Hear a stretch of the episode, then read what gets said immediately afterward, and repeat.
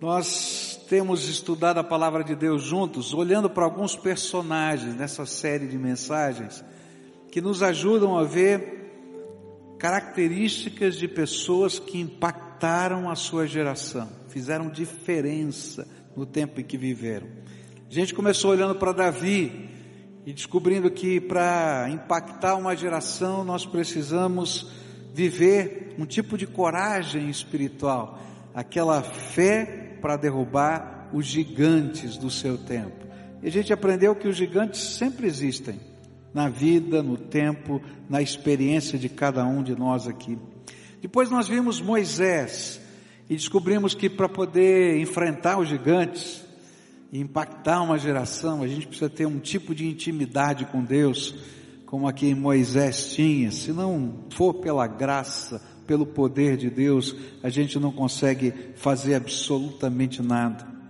Depois vimos um outro personagem, Jeremias, e descobrimos que para impactar uma geração a gente precisa ter uma consciência do propósito, do chamado de Deus para a nossa vida.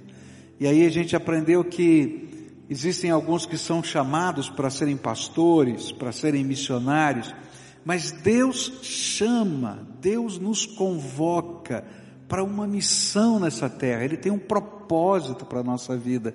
E a gente tem que ter consciência do propósito de Deus para a nossa vida, para fazer diferença nessa terra. Depois estudamos mais um personagem, Filipe, o evangelista. E se a gente quiser impactar uma geração, a gente vai ter que ter visão do alto, para não perder as oportunidades de Deus na vida. Porque se a gente não tiver a visão de Deus para enxergar a vida, a gente vai perder as oportunidades que Deus está colocando diante de nós. E nessa manhã, eu queria olhar para um outro personagem, que é José, filho de Jacó, chamado de José do Egito. E quero olhar para ele na perspectiva de que para poder fazer diferença nessa terra, Deus precisa me ajudar a tratar as minhas feridas emocionais. Por quê? Porque eu posso ter visão de Deus, eu posso ter consciência de chamado, eu posso ter coragem para enfrentar os gigantes, mas se eu não estiver bem comigo mesmo, se eu não tiver lá dentro da minha alma, em paz. Eu posso alcançar as vitórias, mas vou ser um perdedor aqui dentro. E aquilo que José do Egito vai me ensinar é que a gente vai tendo que construir ao longo da vida algumas ferramentas interiores para poder enfrentar as marcas da vida. É impossível marcar uma geração sem que as marcas de Jesus fiquem nos nossos corpos, famílias e emoções. Se você imagina que a vida cristã é um tapete vermelho, cheio de pétalas de rosa para você viver, então você vai se frustrar dentro de alguns minutos. Por quê? Porque a vida vai se apresentar para você com uma série de embates. E o interessante é que quando você vence um, aparece outro. Não é verdade isso? Não é? Se você acabou de ter uma vitória, pode dizer para quem está do seu lado, pode esperar que está vindo próxima luta. Não é verdade isso na vida? A gente tem tempos de calmaria. Graças a Deus por esses tempos de calmaria. Aleluia. Não é? Mas também tem tempos de grandes batalhas. E é interessante que às vezes a sensação que a gente tem, eu não estou dizendo que é verdade, mas a sensação que a gente tem é que quando começa um tempo de batalha, vem tiro para tudo quanto é lado. Não é assim? A gente está se focando aqui, de repente vem um daqui, vem um de lá, e você está virando assim, Senhor, peraí, está difícil aqui. Já sentiu isso? Ah, eu já tenho sentido bastante, pode ter certeza, né?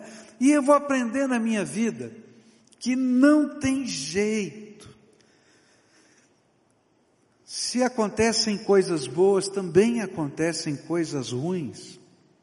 Se a gente às vezes não deseja ter inimigos e ninguém deve ter inimigo, mas às vezes aparecem pessoas que nos ferem no meio da jornada. Às vezes, irmãos, pessoas que nós amamos, são usadas pelo inimigo em meia jornada só para deixar aquela marquinha na nossa alma. Por isso, nós precisamos ter saúde emocional para poder trabalhar e caminhar nessa vida. E um dos aspectos da saúde emocional é a gente entender que nada está fora do controle de Deus. E que a nossa força e alegria só podem vir de Deus. E que no tempo certo, nós que nos humilhamos debaixo da potente mão do Senhor, seremos cobertos pela Sua graça. Quando a gente olha para todas essas coisas, a gente vai tendo que aprender a lidar com essas marcas emocionais numa perspectiva diferente. E nesta manhã eu quero começar a olhar para a vida de José, hoje à noite quero terminar, é, olhando para José e vendo quais eram as perspectivas que Deus colocava na vida dele para lidar com essas batalhas do seu coração. Para isso, eu queria convidar você a ler a Escritura, no primeiro texto que nós vamos ler, que é Gênesis 37, versículos 5, 7 e 8. E a gente vai olhar o primeiro aspecto, como é que a gente lida com as marcas emocionais da nossa alma. Como é que a gente trabalha com as dores do nosso coração? Como é que a gente enfrenta o momento difícil? Como é que vem força interior para a gente continuar na jornada quando parece que as coisas estão tão apertadas e que Deus não está vendo? A Bíblia diz assim: certa vez José teve um sonho e o contou a seus irmãos. Aí é que ficaram com mais raiva dele, porque ele disse assim: escutem que eu vou contar o sonho que tive. Sonhei que estávamos no campo amarrando feixes de trigo, e de repente o meu feixe ficou de pé, e os feixes de você se colocaram em volta do, do meu e se curvaram diante dele. E então os irmãos perguntaram: Quer dizer que você vai ser nosso rei e que vai mandar em nós? E ficaram com mais ódio dele ainda por causa dos seus sonhos e do jeito que ele os contava. A primeira lição que aprendemos, se a gente quer lidar com as nossas marcas emocionais, é que Deus tem um plano e um propósito para a nossa vida. A primeira lição é Deus tem um plano, um propósito para a nossa vida. E Deus semeia esse plano e esse propósito para nós na forma de sonhos, de alvos, de projetos da nossa alma. Deus tem um plano e Ele semeia isso no nosso coração. Mas quando nós abraçamos esse plano, esse projeto de Deus como nosso sonho, esse Deus que tem planos e projetos para nós, e quando nós abraçamos, esses sonhos vão determinar os próximos passos da nossa vida. Se eu perder a perspectiva, eu não consigo lidar com as minhas dores emocionais. Você está entendendo? Se eu perder o senso de objetivo, de propósito, de alvo de Deus para mim, eu entro num buraco escuro e não vejo luz em lugar nenhum, nem em Deus. E se eu quero continuar nessa jornada e quero levantar a cabeça no meio das batalhas, eu não posso perder de vista os sonhos que Deus semeou no meu coração por mais complicado que esteja um momento. É interessante notar como ao longo da vida de José, os sonhos se tornaram determinantes para ele. É interessante a gente perceber que Deus vai usando os propósitos que Ele tem para a nossa vida, Ele vai usando maneiras como Ele fala ao nosso coração, que são peculiares e não são iguais de uma pessoa para outra, para se tornarem ferramentas do falar de Deus na nossa alma. Quando eu olho para José, por exemplo, o sonho foi uma ferramenta de Deus. Ele colocou esse sonho tão estranho que criou uma série de problemas. O segundo sonho parecido com esse, que o pai dele ficou irritado com ele. Mas Deus vai usar esses sonhos e vai referenciar na vida de José que Deus está falando com ele através dessa ferramenta. Quando eu olho para a história que está aqui na Bíblia, eu vou encontrar o sonho do padeiro que ele interpreta, eu vou encontrar o sonho do copeiro que ele interpreta, eu vou encontrar o sonho de Faraó que ele interpreta, e os sonhos estão relacionados com José, não tem jeito, faz parte da história dele. Eu tenho para mim que esses não foram os únicos sonhos que Deus deu a José. Esses são os sonhos que estavam que estão escritos na Bíblia. E o meu sentimento é de que a cada novo sonho, a cada novo momento, Deus usava essa ferramenta da sua graça para impregnar o coração e a mente desse jovem, mostrando: olha, nós estamos indo para cá, nós estamos indo para cá, não perca a visão, não perca o alvo. É por isso que ele chegou onde chegou. Ele não desprezou nem menosprezou os sonhos de Deus para ele, mesmo quando eles pareciam ser impossíveis de acontecerem, ou quando a vida se tornou mais dura por causa dos sonhos. É interessante que, quando eu olho para a vida de José, por causa dos sonhos, os seus irmãos o prenderam numa cisterna por causa dos sonhos, discutiam a sua morte. Irmãos dele, carnais. Por causa do sonho, o venderam como escravo para o Egito. Por causa dos sonhos, ele foi preso nas prisões do Egito, por causa da intriga da mulher de Faraó, de, de Potifar.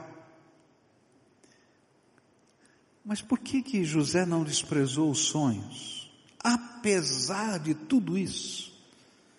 Porque desprezar os sonhos para José era perder o sentido da vida. Porque negá-los era negar a si mesmo e a sua experiência com Deus.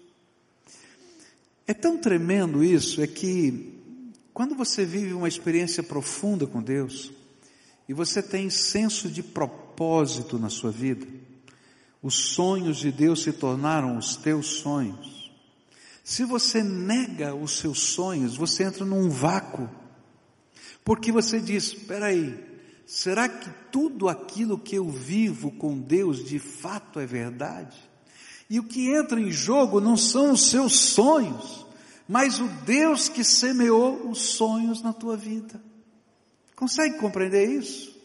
Porque será que a maneira como eu escuto Deus falar no meu coração é verdadeira? Será que o propósito que Deus colocou e pelo qual eu tenho investido a minha vida, de fato tem sentido e significado?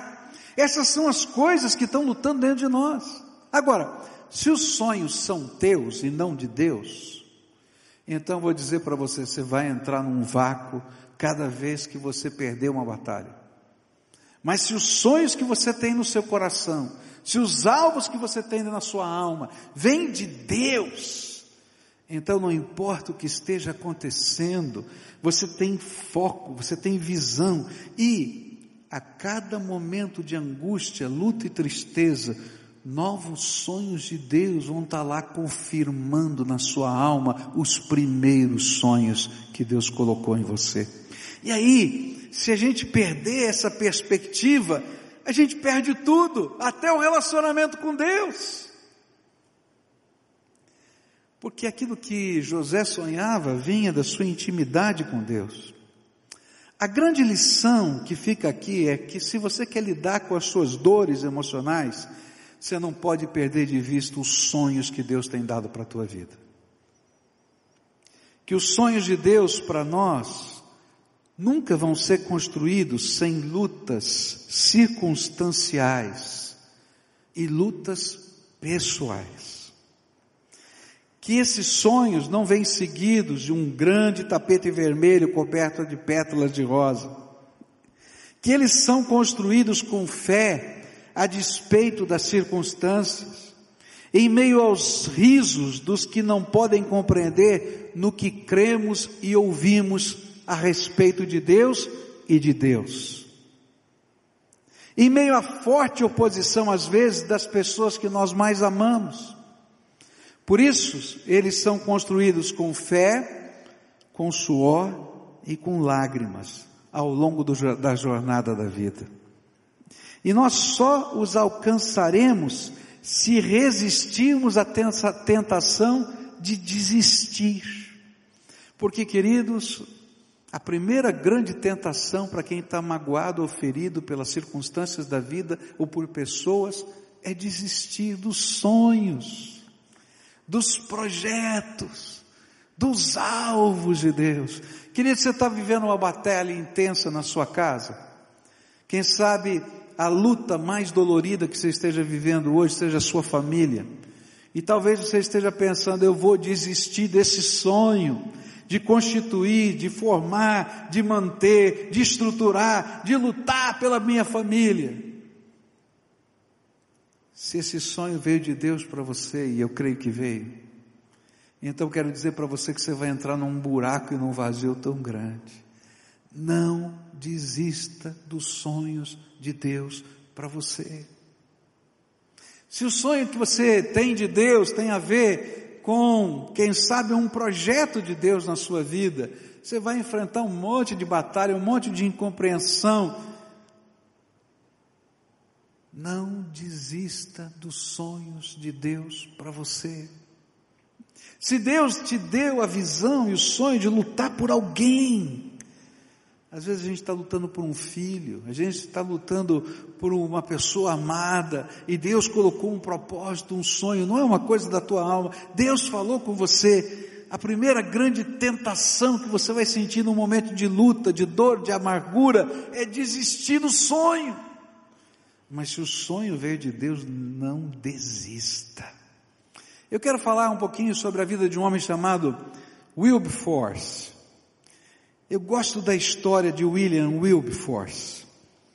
Esse homem, ele teve um, uma profunda experiência com Deus. O pastor da igreja dele tinha sido um capitão de navio negreiro, se converteu, se arrependeu dos pecados que ele cometeu naquele navio, maltratando os negros como escravos.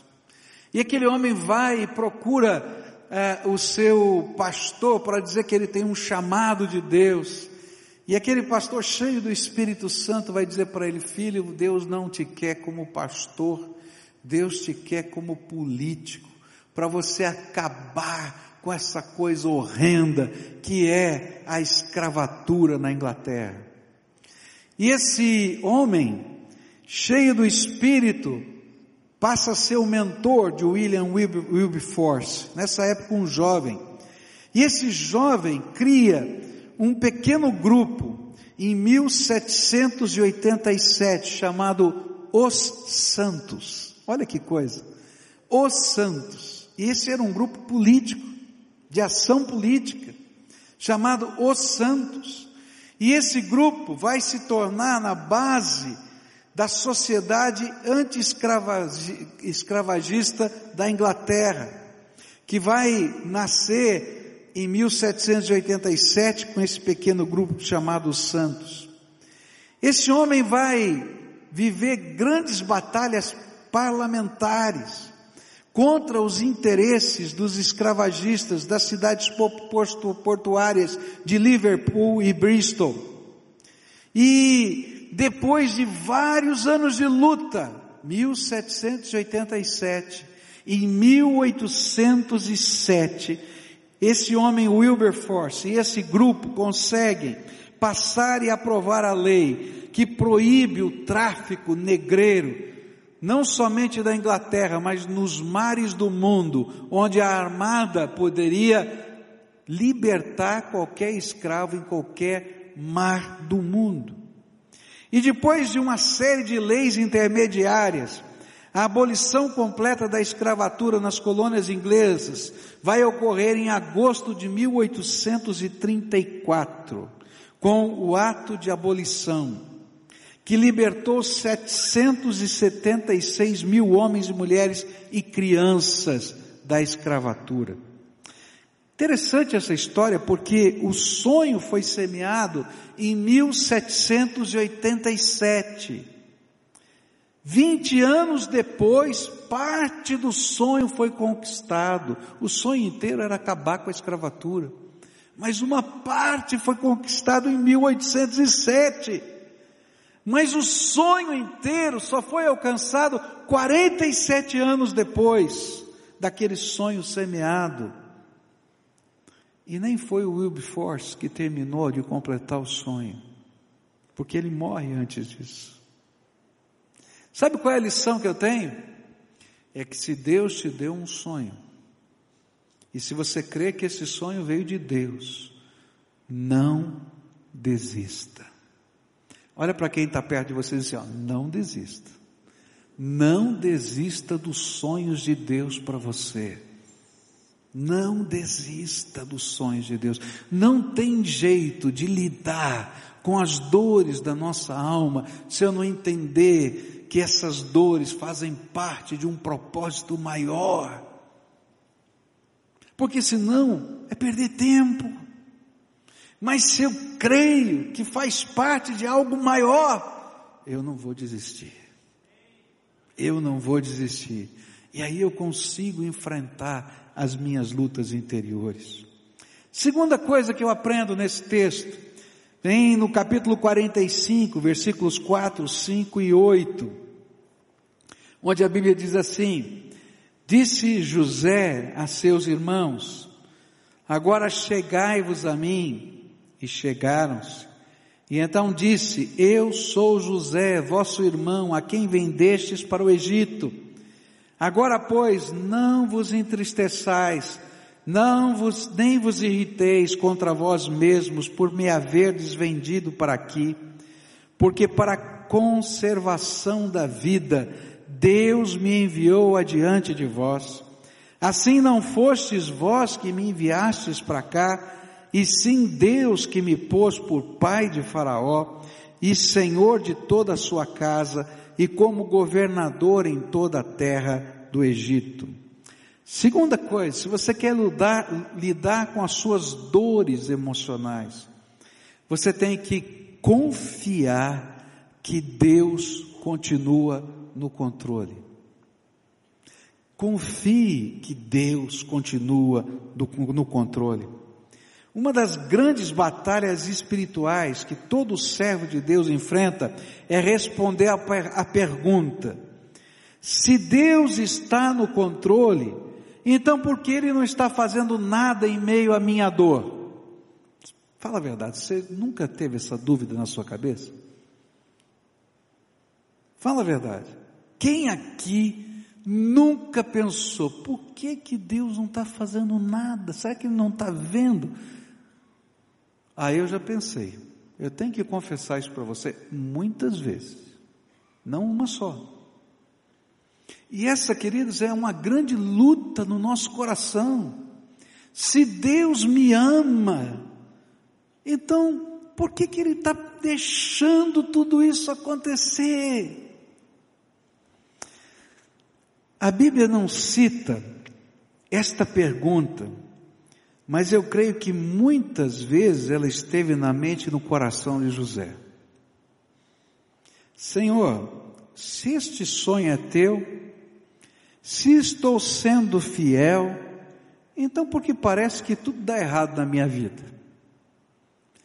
Olha só a trajetória de José. Se eu olhar a trajetória de José, na perspectiva de José, olha que coisa danada, complicada é essa. De filho amado ele virou irmão odiado. De irmão odiado ele virou ah, exilado no lagar da morte. Jogaram ele lá na, naquele, naquela cisterna e estão discutindo como é que vão matá-lo. Do lagar da morte há uma vida de mera ferramenta humana, porque o escravo não era dono de si mesmo, ele era uma ferramenta humana o dono dele poderia dispor dele da maneira que quisesse. De ferramenta humana a condenado à prisão perpétua nas prisões de Faraó do Egito. Não tinha data para ele sair daquela prisão, a prisão era perpétua. Mas se nós olharmos com os olhos de Deus, nós o veremos em todos os momentos dessa história. Quando eu olho na perspectiva de Deus, quando o ódio viraria morte, Deus colocou uma caravana para salvá-lo. Quando ele se torna escravo, Deus o coloca como administrador da casa de Potifar, e ele então desfrutava dos privilégios desta casa e podia fazer o que ele quisesse, como ele quisesse, da maneira que ele quisesse, porque Deus honrou o seu servo. Quando lançado nas prisões do Egito, o Senhor o coloca em contato com Faraó que transforma esse homem em vizir do seu reino, em primeiro-ministro do seu reino. Mas a percepção mais importante não é esta. Ainda que Deus estivesse transformando o mal e bem em bem na vida de José, o que importa é entender que Deus não estava pensando somente em José. Saber que Deus continua no controle é entender que Deus não está olhando só para mim. Ele está olhando para um propósito muito maior. Deus queria que através de José, toda a sua família fosse abençoada. Por isso, ele o mandou lá na frente para o Egito, porque viriam anos terríveis de fome na terra, que envolveriam toda a terra, e se José não estivesse no Egito e não fosse, tivesse olhos de favor para com Jacó e para com seus irmãos, toda aquela família talvez morreria de fome em Canaã, porque não haveria comida na terra.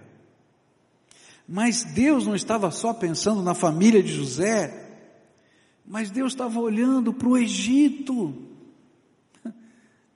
Esse povo que talvez ninguém tivesse pensando nele, Deus estava pensando e mandou José para preparar comida, não só para sua família, mas para todo o Egito.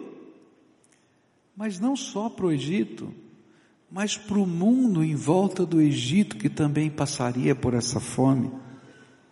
Isto foi o que José conseguiu discernir naquele tempo, por isso ele escreve essas palavras. Mas hoje nós podemos dizer que Deus queria construir uma nação de uma família. E isso vai acontecer no Egito por causa de José. Os filhos de Jacó se, se tornam Israel, o povo de Deus o povo sacerdotal de Deus na terra. E Deus queria que José fizesse parte integrante da história da salvação para todos os povos na terra. Por isso a gente está pregando sobre a vida de José hoje. Quantos anos depois? Milhares de anos depois. E nem a mente mais sábia poderia discernir o alcance da bênção que Deus estava preparando através da saga de José. Nem você é capaz de discernir o que Deus está fazendo. Mas uma coisa os homens que são usados por Deus em suas gerações têm, a despeito de qualquer coisa, eles continuam crendo que o seu Senhor está no controle. Queridos, não tem jeito de você enfrentar as suas dores se você não crê que Deus está no controle, mesmo quando você não consegue entender, porque a sua mente não vai conseguir captar toda a intenção de Deus hoje, amanhã, depois de amanhã, anos lá na frente. Por isso, eles confiam essas pessoas na promessa de Deus. E a promessa de Deus foi dada para o seu antecessor, Abraão, que dizia assim: Ora, disse o Senhor a Abraão: sai da tua terra, da tua parentela, da casa do teu pai, e vai para a terra que te mostrarei, e de ti farei uma grande nação, e te abençoarei, e te engrandecerei o nome, sê tu uma bênção, e abençoarei os que te abençoarem e amaldiçoarei os que te amaldiçoarem. Em ti serão benditas todas as famílias da terra. Você não sabe o que Deus está fazendo, mas Deus continua no controle. E você não vai conseguir lidar com as dores da sua alma se você não crê que Deus continua no controle. Você não entende o alcance das coisas que estão acontecendo na tua vida. Em 1993, teve um grande congresso de juventude, faz tempo, hein? 1993. Teve um grande congresso de juventude, e eu participei desse congresso de juventude. E naquela ocasião eu encontrei um casal de um outro lugar do Brasil, lá do norte do nosso país. Eu nunca tinha ido à cidade daquele, daquele casal. Aquele casal nunca tinha me conhecido, nem, nem eu a ele, a eles. E aí, de repente, naquele encontro, aquele casal me procura e diz assim: Pastor, o senhor teve uma participação incrível na nossa vida. Eu disse: Eu? É, o senhor. Naquele tempo não tinha internet tão fácil para todo mundo como a gente tem hoje. Eu disse assim: sabe, pastor, alguém mandou para mim uma fita cassete. Quantos aqui são do tempo da fita cassete? É, tem bastante aí. É, tem vários aí. Graças a Deus que eu não estou sozinho. Me mandaram uma fitazinha cassete com um sermão que o Senhor pregou lá na igreja. E Deus usou aquele sermão para consolidar a minha vocação. E hoje eu e minha esposa servimos ao Senhor como pastores por causa daquele sermão. Olha, se foi em 93 que ele falou comigo, eles ouviram o sermão, foram para o seminário, fazia tempo, hein? Fazia tempo. Talvez lá em 88 a fitinha cassete saiu, 89. E foi chegar num lugar que eu nunca vi. Para falar com alguém que eu nunca conheci. Querido, você não sabe o alcance do que Deus está fazendo na tua vida. E se a gente olhar só na perspectiva do que a gente está vivendo, a gente às vezes tem vontade de desistir.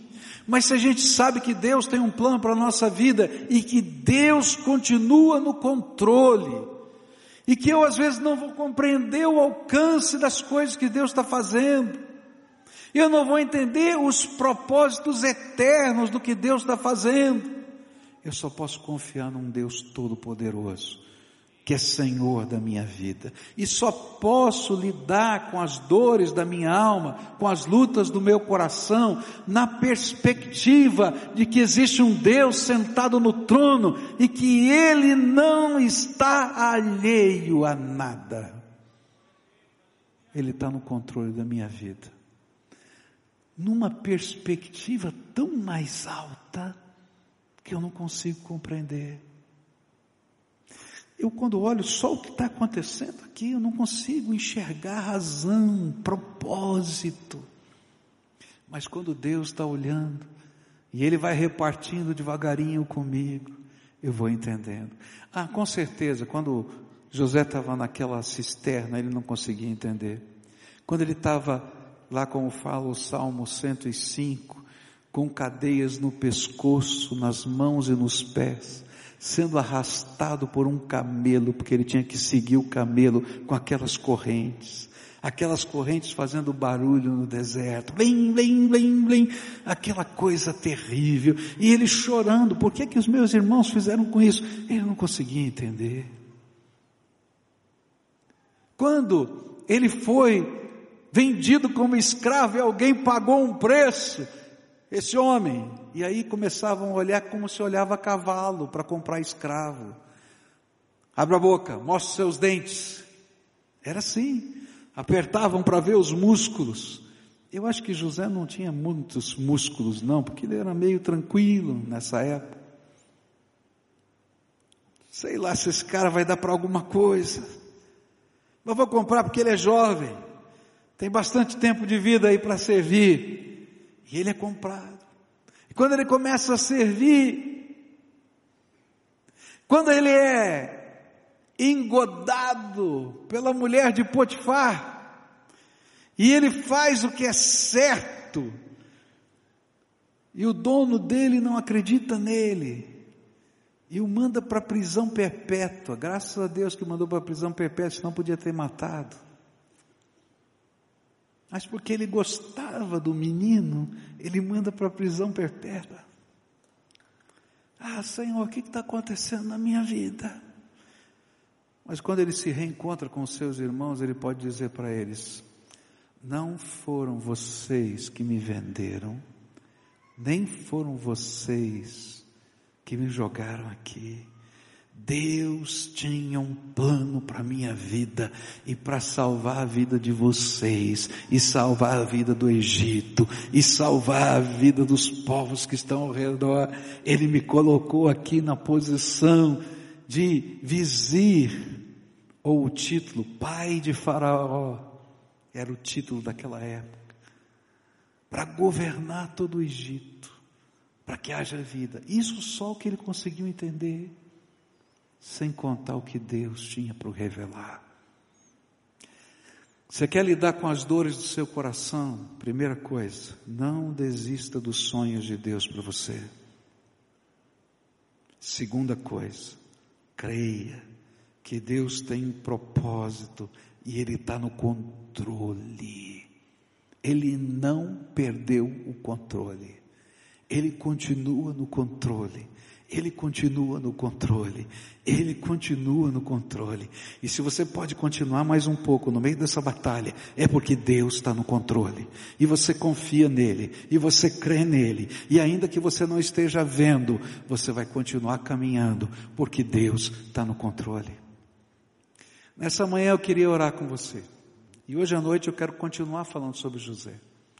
Eu quero falar sobre dois outros aspectos da vida de José a fidelidade a Deus, a fidelidade aos valores, mesmo quando as pessoas não reconhecem o valor, e a restauração das pessoas na vida dele. Duas coisas importantes, mas hoje eu quero orar por você. Deus não te trouxe aqui por acaso, eu creio que Deus está no controle. Você veio aqui porque Deus te trouxe. Deus está no controle até disso. E Deus quer trabalhar as feridas do seu coração. E hoje Ele quer trabalhar esses dois aspectos da sua vida. Não desista dos sonhos que Deus colocou para você. Quem sabe você chegou aqui dizendo: sabe de uma coisa, Deus, estou cansado. Vou abrir mão dos sonhos.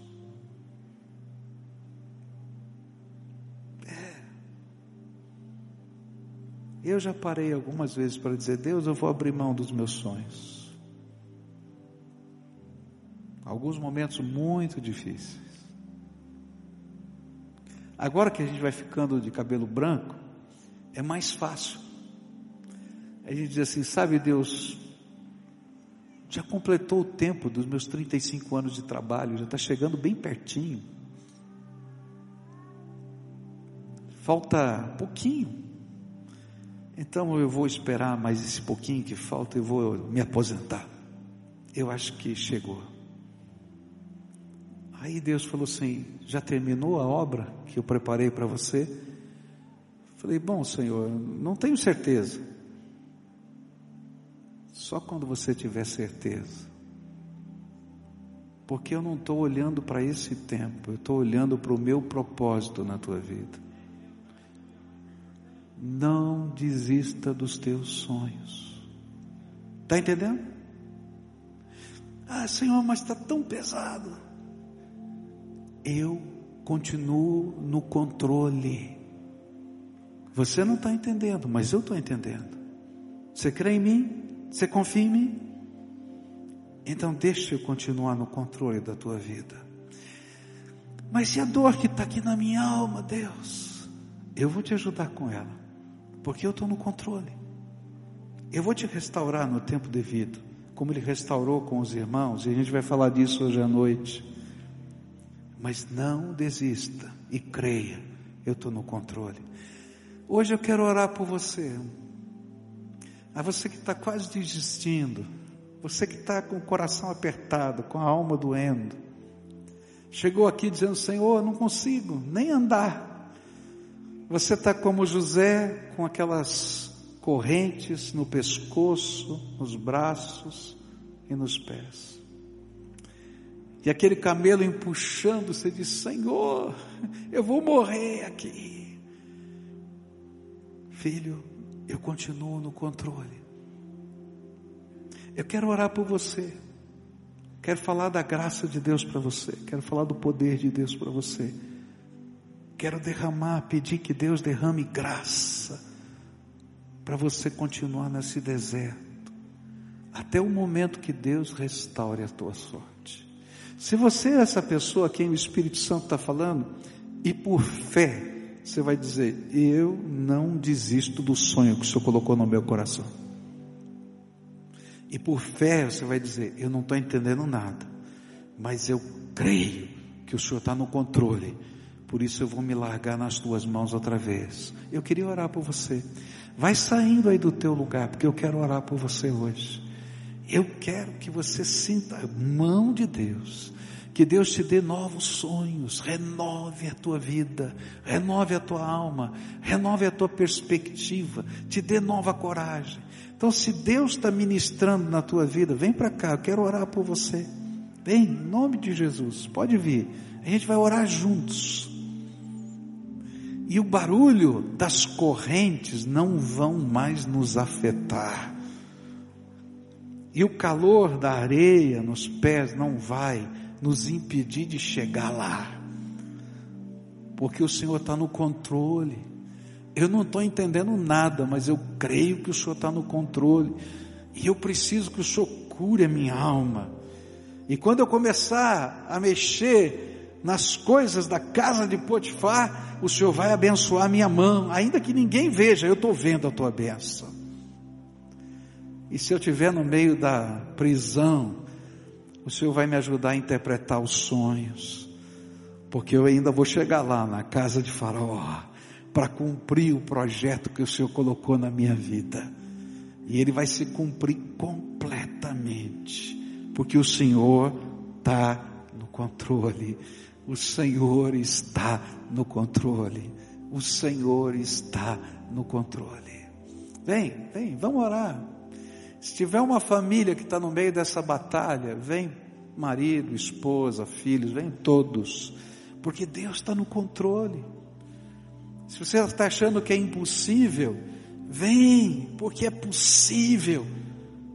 O Senhor Todo-Poderoso está no controle. Quem podia imaginar, quem podia crer que aquele homem na prisão perpétua sairia da prisão perpétua para ser o primeiro ministro do reino de Faraó, num único dia. Num único dia. Só Deus faz isso.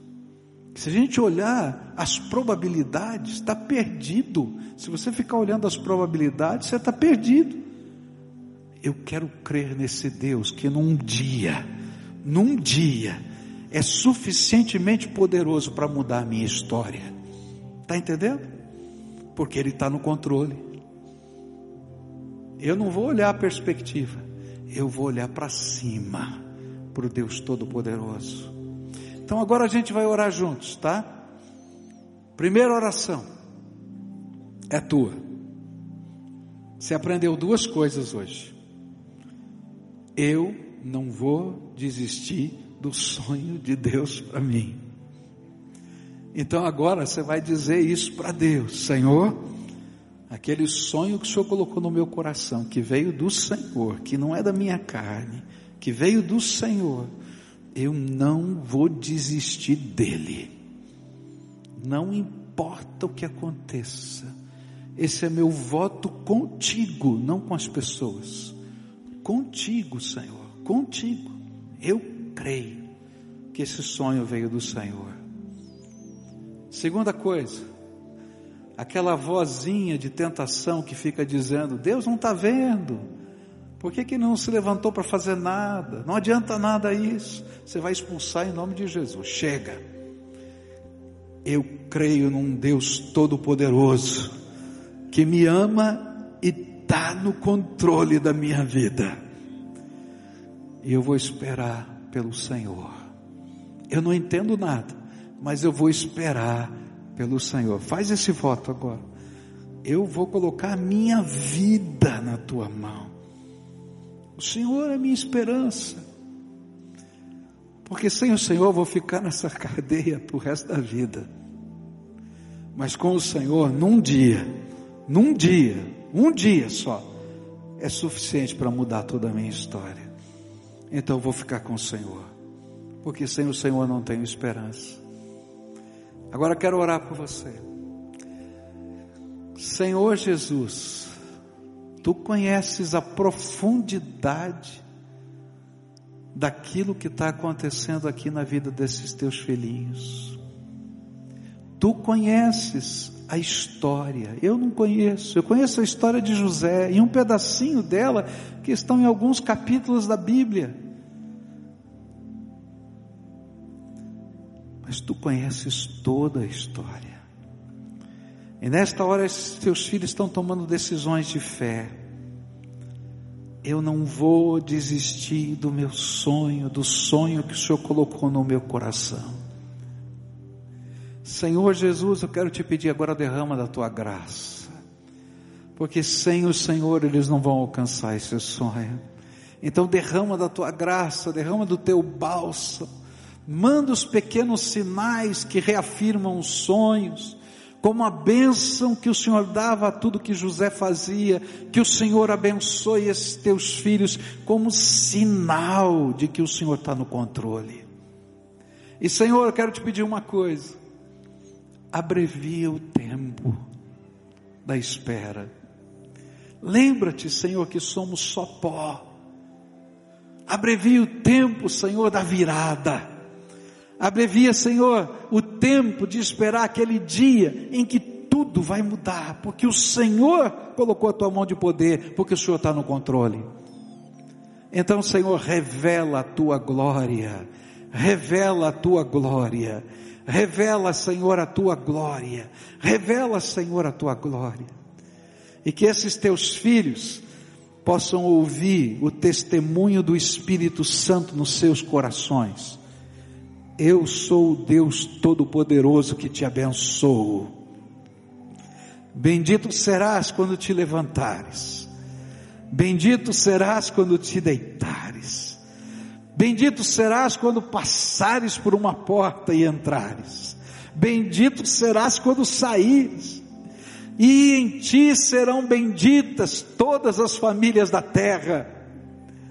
Quem te abençoar, eu vou abençoar quem te amaldiçoar, eu vou amaldiçoar, porque você é meu filho bendito. Senhor, está na tua palavra tudo isso que falamos. Promessas para Abraão, promessas para Israel, promessas para esse povo. promessas para nós. E eu quero tomar posse delas em nome de Jesus, na vida de cada um desses teus filhos. Abençoa, é aquilo que oramos em nome de Jesus. Amém e amém. Agora todo mundo de pé, dá a mão. Você já sabe como é que a gente termina aqui. Todo mundo dando a mão, fecha o corredor, fecha tudo aqui. Agora o povo de Deus lá em cima na galeria, dá a mão. E essa é a canção da fé que a gente vai terminar o culto. Cobre-me, Senhor. Cobre-me com as tuas mãos. Ó, deixa eu falar para você. Você vai chegar em casa e vai encontrar batalha ainda. Você está entendendo isso? Você vai chegar em casa, você vai encontrar batalha. O dia que Deus faz a virada, não sou eu que determino, nem você. Pode ser hoje. Eu quero que seja hoje. Você também, né?